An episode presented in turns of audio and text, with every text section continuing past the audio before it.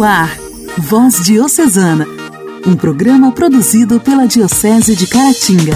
Voz Diocesana. Meu irmão, minha irmã, sejam bem-vindos ao Voz Diocesana. Nossa missão é levar a mensagem de Cristo a todos os cantos da nossa diocese, pelas ondas do rádio ou pela internet. Aqui é Clarinha de Carangola e vamos ficar juntos durante os próximos 30 minutos. O santo de hoje, nascido em uma família pobre, é conhecido como o pai dos pobres, São Luís Orione. Foi ordenado sacerdote em 1895 e dedicou boa parte de sua vida aos necessitados. Teve como preferência a mãe, que foi uma excelente educadora. Viajou pela Itália fazendo obras de caridades e também foi responsável pela fundação da pequena obra da Divina Providência, que auxiliava os trabalhadores humildes e os adoentados. Também atuou ajudando vítimas de um grave terremoto na Itália, em 1908. Suas obras renderam frutos em diversas partes do mundo, inclusive aqui no Brasil, onde as congregações servem como abrigo para os necessitados por vários anos. Em 2004, foi canonizado pelo Papa João Paulo II. São Luís Orione é um grande exemplo para nós, para olharmos sempre com mais carinho aos pobres e aos necessitados. Que a seu exemplo, saibamos nós também mudar a nossa vida e o nosso olhar. Voz Diocesana. Voz Diocesana. Um programa produzido pela Diocese de Caratinga. No Voz Diocesana de hoje, Padre Gesiel nos conta no Diálogo Cristão da sua recuperação após ter contraído Covid-19. Andressa Colé nos fala da coleta Pro Terra Santa, o apelo do cardeal Sandri para ajudar os cristãos no Oriente Médio. Retomamos com o sexto capítulo da história da Pastoral da Criança e temos as reflexões da nossa amiga Joana da Cruz sobre o glorioso São José. Obrigada pela sua sintonia e aproveite para nos mandar o seu recado também. 032 99909 0905. Diga-nos sua opinião sobre o Voz Diocesana. Será um prazer prazer receber a sua mensagem. A alegria do Evangelho. O Evangelho. O Evangelho. Oração, leitura e reflexão. Alegria do Evangelho. O evangelho de hoje é proclamado pela nossa amiga Raquel Marçal, da paróquia de Dom Lara. Fala, Senhor, preciso ouvir tua voz. Eis aqui irmão, na palavra, Senhor, e no meu coração. O Senhor esteja conosco, Ele está no meio de nós. Proclamação do Evangelho de Jesus Cristo segundo Marcos. Glória a vós, Senhor. Naquele tempo, um escriba aproximou-se de Jesus e perguntou: qual é o primeiro de todos os mandamentos? Jesus respondeu: O primeiro é este: Ouve, ó Israel, o Senhor nosso Deus é o único Senhor. Amarás o Senhor teu Deus de todo o teu coração, de toda a tua alma, de todo o teu entendimento e com toda a tua força. O segundo mandamento é: Amarás o teu próximo como a ti mesmo. Não existe outro mandamento maior do que estes. O mestre da lei disse a Jesus: muito bem, mestre. Na verdade, é como dissestes: Ele é o único Deus e não existe outro além dele. Amá-lo de todo o coração, de toda a mente e com toda a força. E amar o próximo como a si mesmo é melhor do que todos os holocaustos e sacrifícios. Jesus viu que ele tinha respondido com inteligência e disse: Tu não está longe do reino de Deus. E ninguém mais tinha coragem de fazer perguntas a Jesus. Palavra da salvação. Glória a vós, Senhor. Meu amado irmão, minha amada irmã, no Evangelho de hoje, Jesus põe a cada um de nós a olhar para dentro de si mesmo e ver em que lugar Jesus está em nossa vida. Eu convido a você a se colocar um minutinho na sua casa fazendo essa pergunta: em que lugar Jesus está na minha vida? O Evangelho deixa bem claro para o escriba que não adianta as nossas práticas religiosas se não amarmos em primeiro lugar a Deus e ao próximo como a si mesmo. Olhemos para dentro de nós e vejamos: Jesus está em primeiro lugar? Ele não aceita estar depois do nosso trabalho, depois da nossa família, depois do dinheiro, depois da televisão, depois da internet. Deixa claramente que temos que amá-lo com todas as nossas forças. E esse amor, ele só é valioso quando nós conseguimos amar ao próximo. Quantas pessoas hoje em dia não conseguem amar o próximo que está dentro da sua própria casa? Quantas pessoas hoje em dia não conseguem amar o próximo que te recebe no hospital, que te recebe no trabalho, que te atende? Não conseguem amar o próximo que está nas ruas passando fome? E Jesus deixa claro para o escriba e para cada um de nós as nossas práticas religiosas, as nossas idas às santas missas, elas só têm valor quando Deus está em primeiro lugar na minha vida e quando esse Deus que a gente ama tanto a gente recebe a graça e consegue amar o próximo. A gente consegue ser caridoso, a gente consegue ter solidariedade com o próximo. Hoje, vivendo em pandemia, a nossa maior solidariedade é respeitar o espaço um do outro, é respeitar o distanciamento, é respeitar a vontade de abraçar e não poder a quem amamos. Que esse Evangelho nos ajude a olhar para dentro de cada um de nós, a refletir nesse momento quaresmal e colocar realmente Jesus em primeiro lugar na nossa vida. Amém.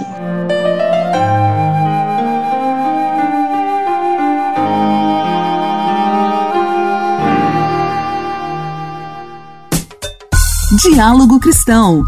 Temas atuais à luz da fé. Diálogo Cristão. Diálogo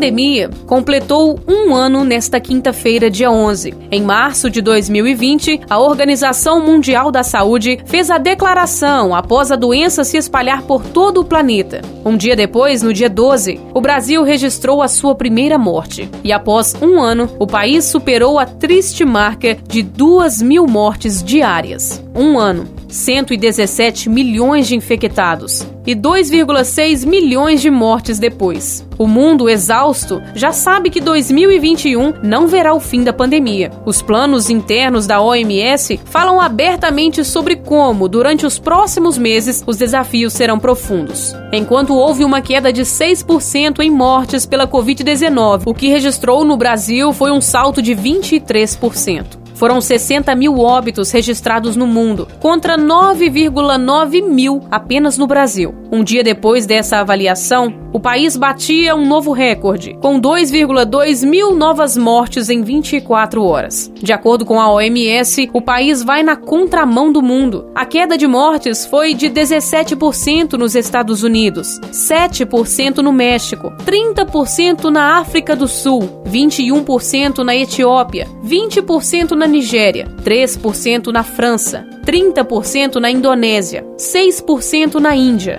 17% no Japão, 20% nas Filipinas e 36% na Malásia, enquanto o Brasil aumentou em 23% o número de óbitos. Nossa série A Luz na Luta contra a Covid-19 continua e hoje recebemos o Padre Gesiel de Almeida, atual reitor do Seminário Nossa Senhora do Rosário de Caratinga, para nos falar como tem sido lutar de frente com o novo vírus. Olá, Padre Gesiel, é um prazer recebê-lo aqui no nosso programa. Primeiramente, a minha saudação a você, Clarinha, e também a todos os ouvintes do programa.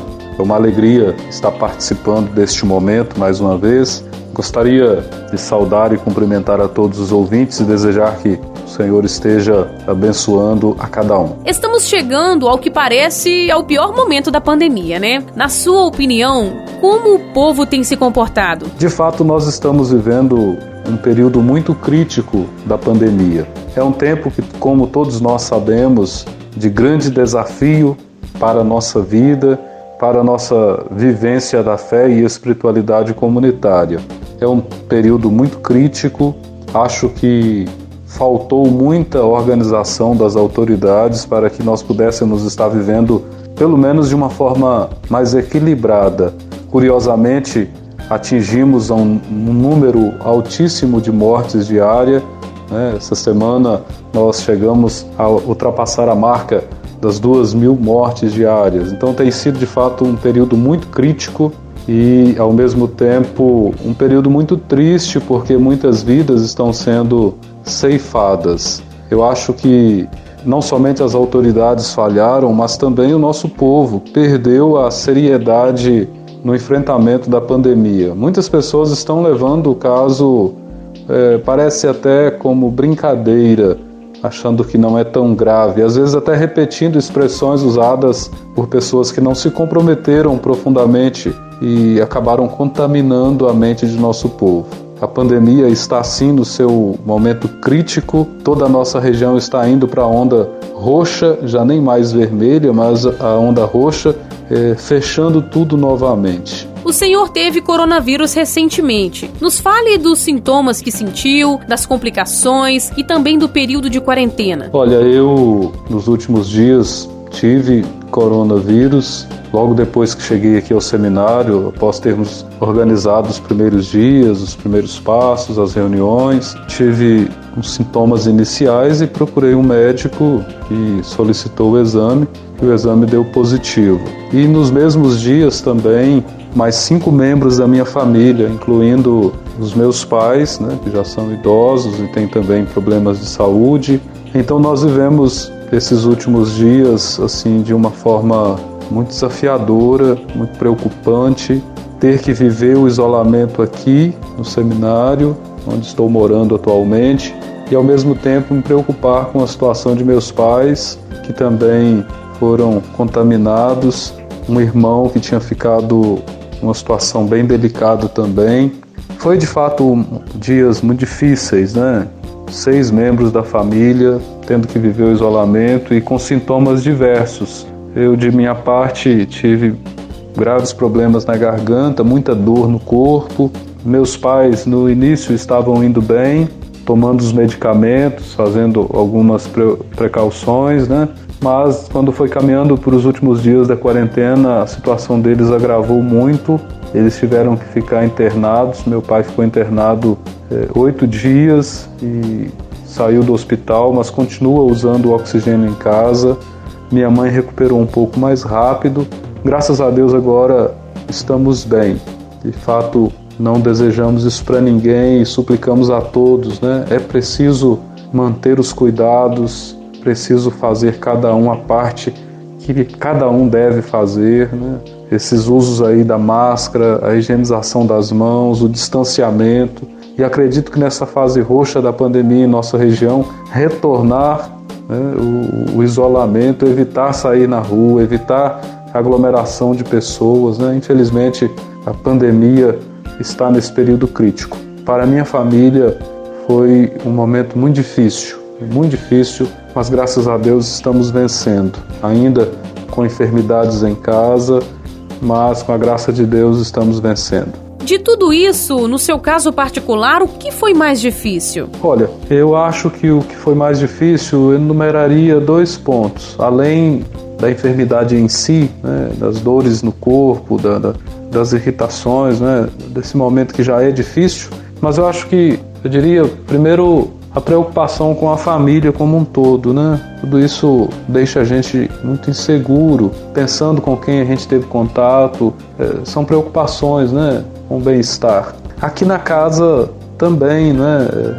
A preocupação com, com o desenvolvimento da casa, do seminário. Eu estou recentemente morando aqui, então é um período de conhecimento, acabou afetando isso nos primeiros dias, né? E, e também a preocupação com todos, muita coisa para fazer e ter que ficar preso dentro de um quarto sem poder sair à porta, né? Tudo isso foi de fato muito difícil. Então, diria que mais difícil foi a questão da, da família, que também muitos membros infectados, questão aqui na casa, preocupado com, com as coisas que eram necessárias para fazer. Isso foi um momento de fato desafiador. Muito bem, ficamos por aqui, Padre Gesiel. Na segunda-feira continuamos a nossa conversa. Fique com Deus. Como é bom estar aqui. Em meio a tantas provações, saber que posso confiar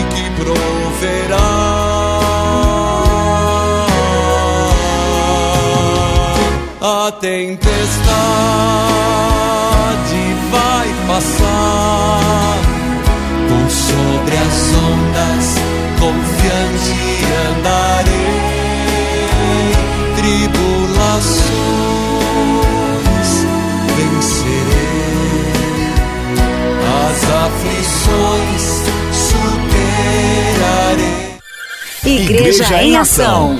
Formação, CNBB, notícias, Vaticano, diocese, não paróquia, a minha Igreja fé. em ação.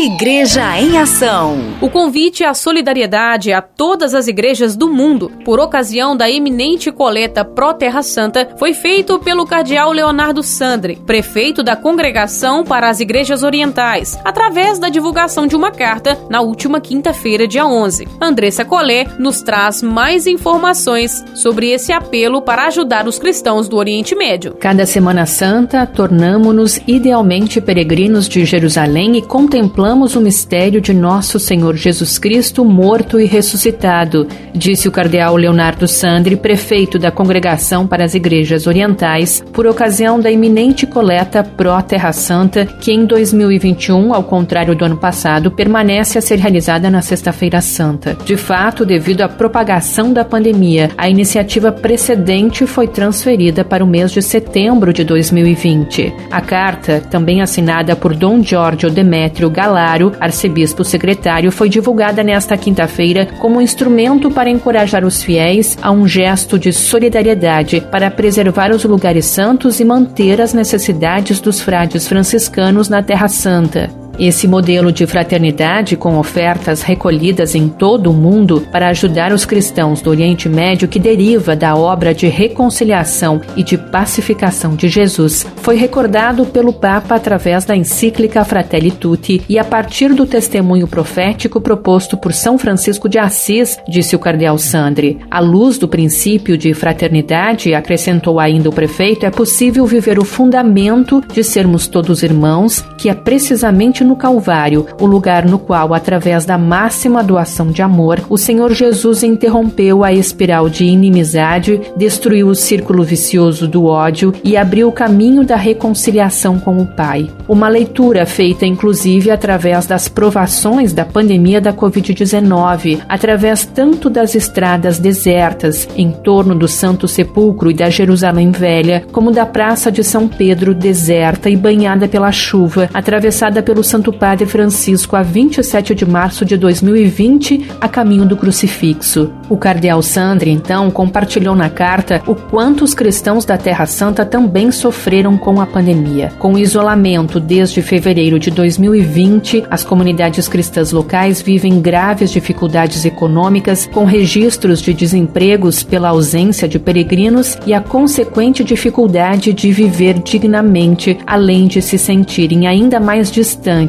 separados do contato vital com os irmãos provenientes de vários países do mundo, para superar a indiferença, como sugeriu o próprio Papa Francisco através da figura do bom samaritano como modelo de caridade ativa, de amor empreendedor e solidário. Os cristãos são encorajados a ajudar a coleta pró Terra Santa deste ano. Segundo o prefeito, é uma ocasião para não voltar o olhar aos irmãos que vivem nos lugares santos.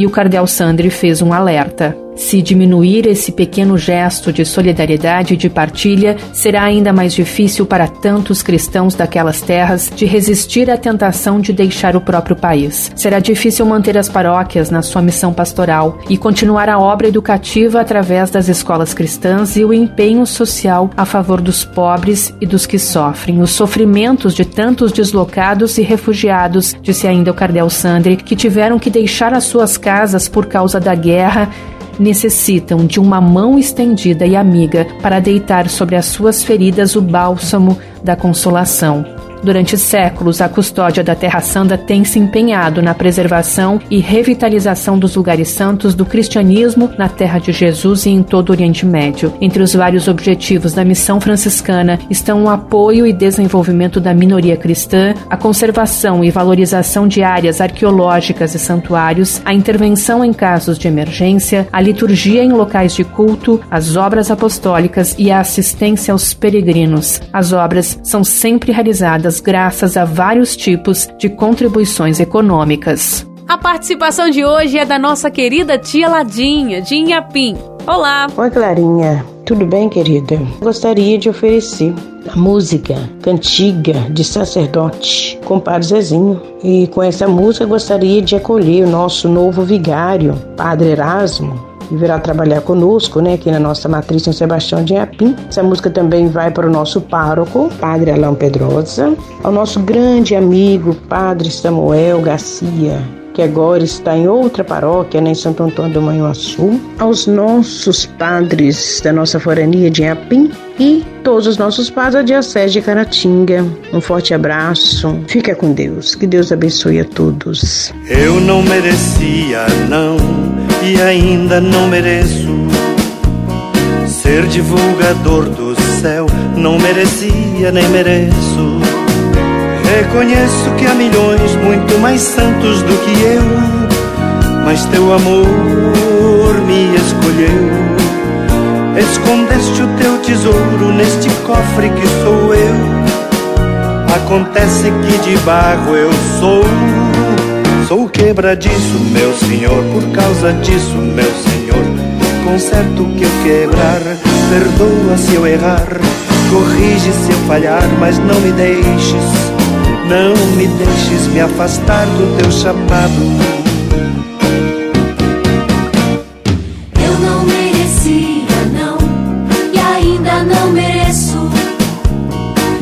Divulgador do céu. Não merecia nem mereço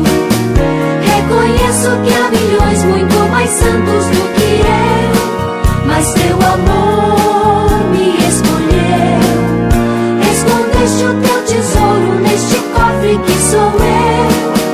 Acontece que de barro eu sou. Teu povo sofre, meu Senhor, por causa dele, meu Senhor. Me inspira o que dizer, me mostra o que fazer, me ensina como ser, mas não me deixes não permitas que eu me afaste do seu lado.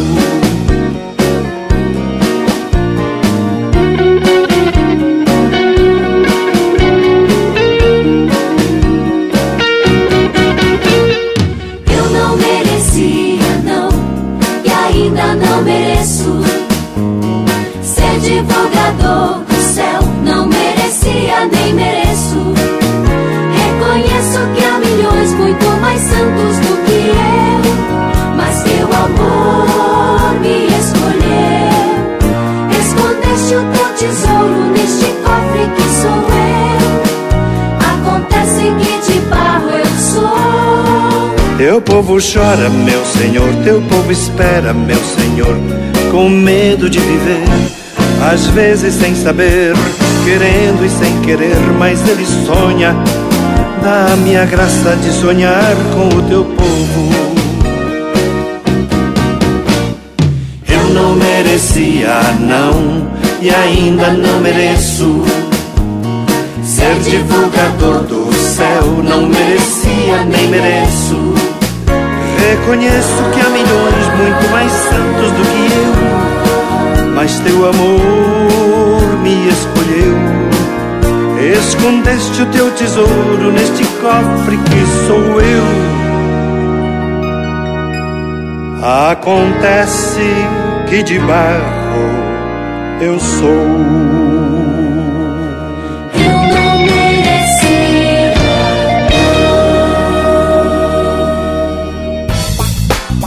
Nossa história, nossa história, curiosidades e fatos que marcaram nossa diocese. Nossa história. Judite, coordenadora diocesana da Pastoral da Criança, pertence à paróquia Senhor Bom Jesus de Santa Cruz, em Caratinga, e retoma a história da criação da Pastoral da Criança no sexto capítulo. Paralelamente, começaram outros trabalhos, como as hortas caseiras, com apoio de pessoas da comunidade e da Prefeitura Municipal. Dom Luciano, sabendo do sucesso da Pastoral da Criança, pediu que o trabalho fosse apresentado na Assembleia dos Bispos em 1984. O entusiasmo foi geral, principalmente por parte dos bispos do Nordeste, que diziam em público ser isso o que precisaria ser feito.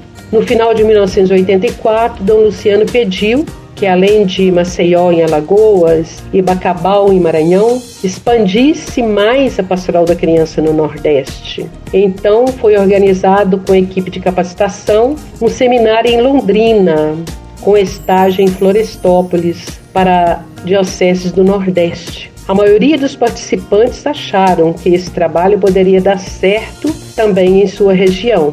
Foi recomendado que usasse a mesma metodologia e formassem boas equipes. Assim, quando uns estivessem desanimados, outros os animassem, como ensina o apóstolo Paulo. E aconteceu como um milagre da multiplicação dos pães. A mística cristã era o motor que impulsionava o nosso trabalho, o belo trabalho da pastoral da criança.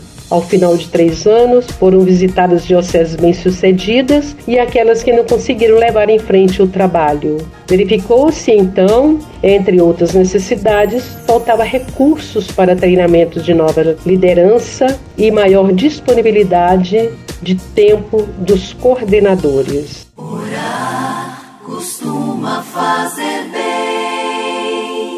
Intimidade com Deus. Esse é o segredo. Intimidade com Deus. Com Joana da Cruz. Orar costuma fazer bem. Quem não encontrar mestre que lhe ensine a oração, tome por mestre o glorioso São José, que não errará o caminho. Santa Teresa de Jesus. Aonde o leva o Senhor, ele não sabe. Deus não lhe diz, não lhe explica nada e ele obedece da mesma forma. Disse sempre sim com sua vida, não com a palavra. Nunca teve questões a levantar nem dúvidas a propor.